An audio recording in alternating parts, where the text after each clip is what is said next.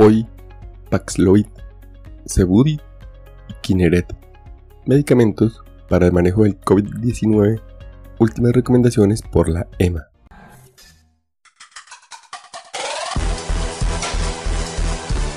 Coronavirus.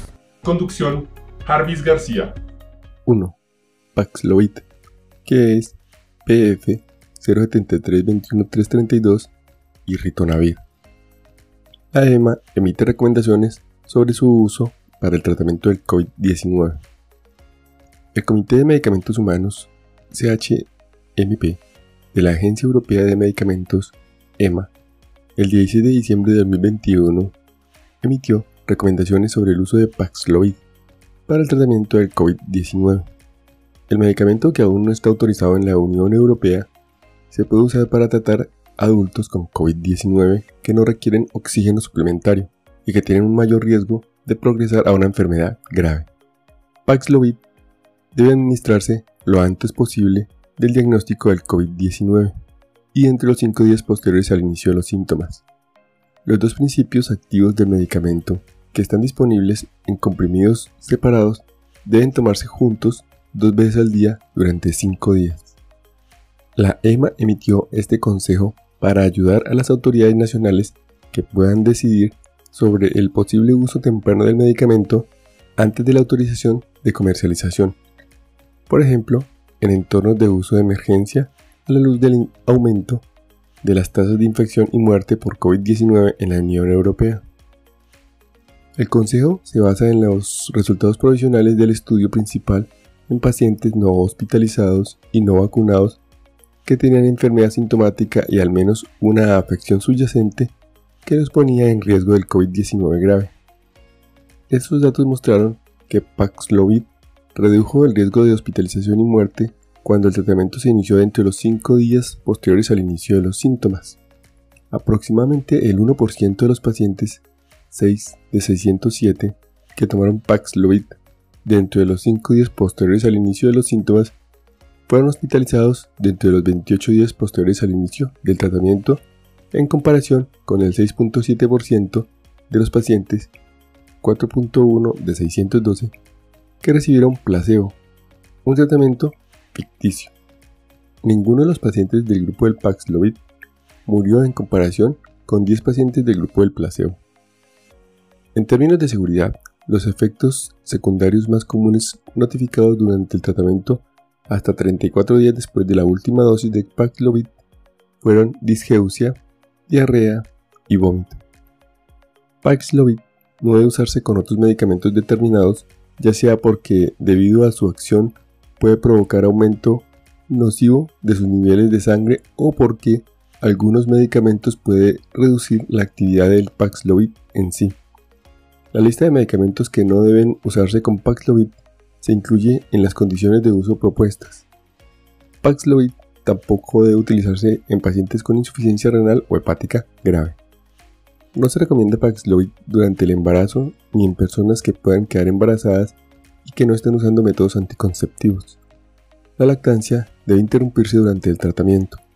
Estas recomendaciones se deben a que los estudios de laboratorio en animales sugieren que altas dosis de Paxlovid pueden afectar el crecimiento del feto. 2. Cebudi, anticuerpo monoclonal, EMA, recomienda la autorización del medicamento para manejo del COVID-19.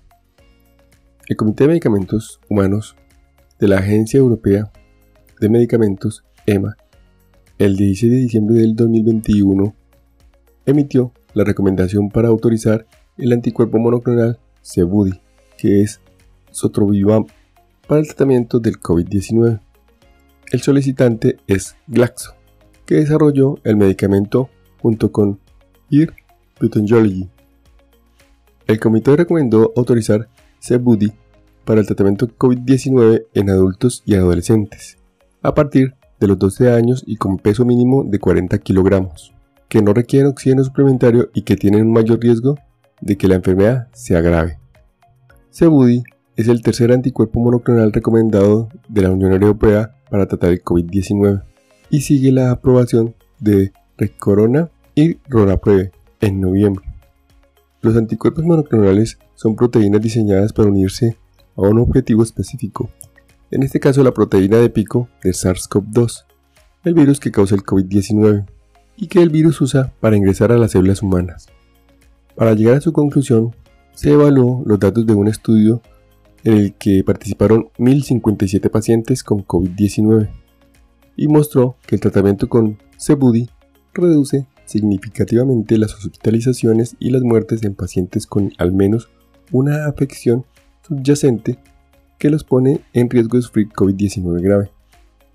Después del tratamiento con Cebudi, el 1% de los pacientes, 6 de 528, fueron hospitalizados durante más de 24 horas dentro de los 29 días de tratamiento en comparación con el 6% de los pacientes que recibieron placebo, 30 de 529, dos de los cuales murieron.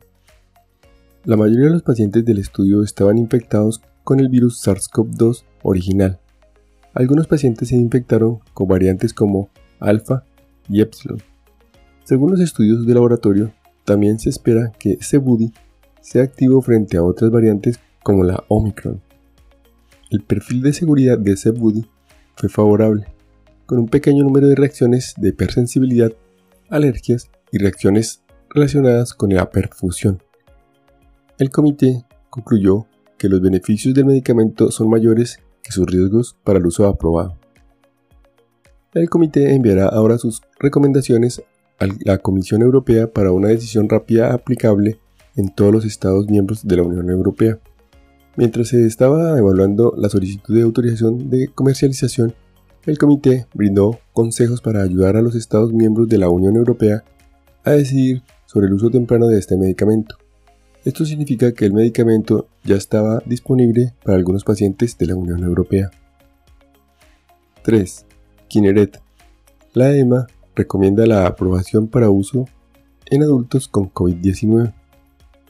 El Comité de Medicamentos Humanos, CHMP, de la Agencia Europea de Medicamentos, EMA, el 16 de diciembre del 2021, ha recomendado extender la indicación de Kineret, que es anakinra, para incluir el tratamiento de COVID-19 en pacientes adultos con neumonía que requieren oxígeno suplementario y que tienen riesgo de desarrollar insuficiencia respiratoria grave. Según lo determinado por los niveles en sangre de una proteína llamada SUPAR, receptor activador plaminógeno uroquinasa soluble, de al menos 6 nanogramos por mililitro.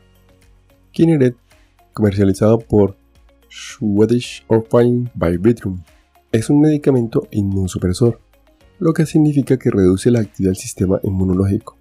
Actualmente está autorizado en la Unión Europea para el tratamiento de diversas afecciones inflamatorias.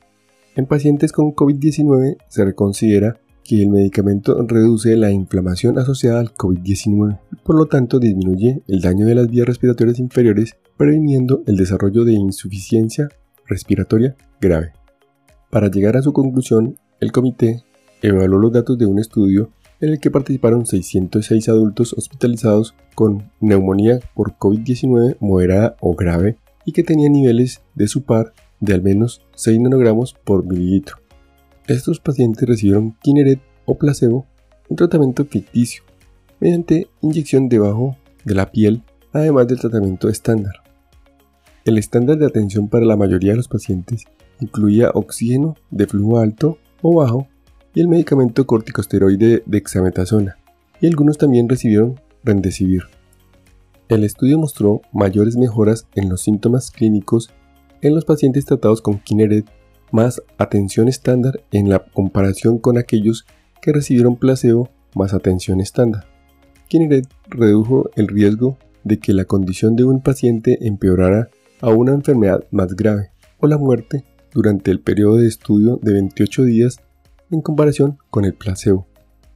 El beneficio del tratamiento de Kineret en comparación con el placebo fue respaldado por un aumento en el número de pacientes que se recuperaron por completo y una reducción en el número de pacientes cuya condición empeoró hasta una insuficiencia respiratoria grave o la muerte. El estudio también indicó que la seguridad Kineret en pacientes con COVID-19 fue similar a la observada en pacientes tratados por las otras indicaciones aprobadas. Como tal, el comité concluyó que los beneficios del medicamento son mayores que los riesgos para pacientes como los estudios en este ensayo clínico. No se ha demostrado la eficacia de Kineret en pacientes que requieren ventilación mecánica o no invasiva o oxigenación por membrana extracorpórea, un sistema de soporte vital y bypass corazón-pulmón. Kineret es un medicamento actualmente autorizado en la Unión Europea para tratar los trastornos inmunitarios de la artritis reumatoidea y la enfermedad de Still, así como los síntomas de la fiebre periódica autoinflamatoria, los síndromes periódicos asociados a criopirina y la fiebre mediterránea familiar. La sustancia activa en Kineret, anakinra, es un medicamento inmunosupresor, un medicamento que reduce la actividad del sistema inmunológico. Actúa previniendo la acción de interleuquina 1, un mensajero químico involucrado en los procesos inmunes que conducen a la inflamación. Este mensajero está involucrado en los procesos inflamatorios asociados en las enfermedades para las que se usa Kineret.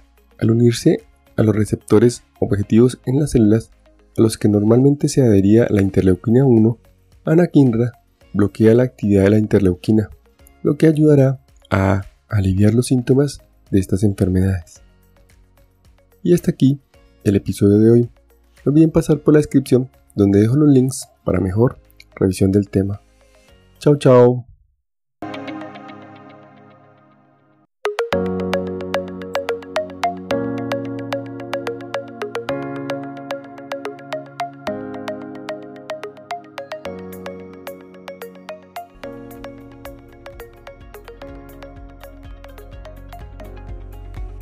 Recuerden, pensando en el coronavirus, al enemigo es mejor conocerlo para acabar, acabar, acabar, acabar.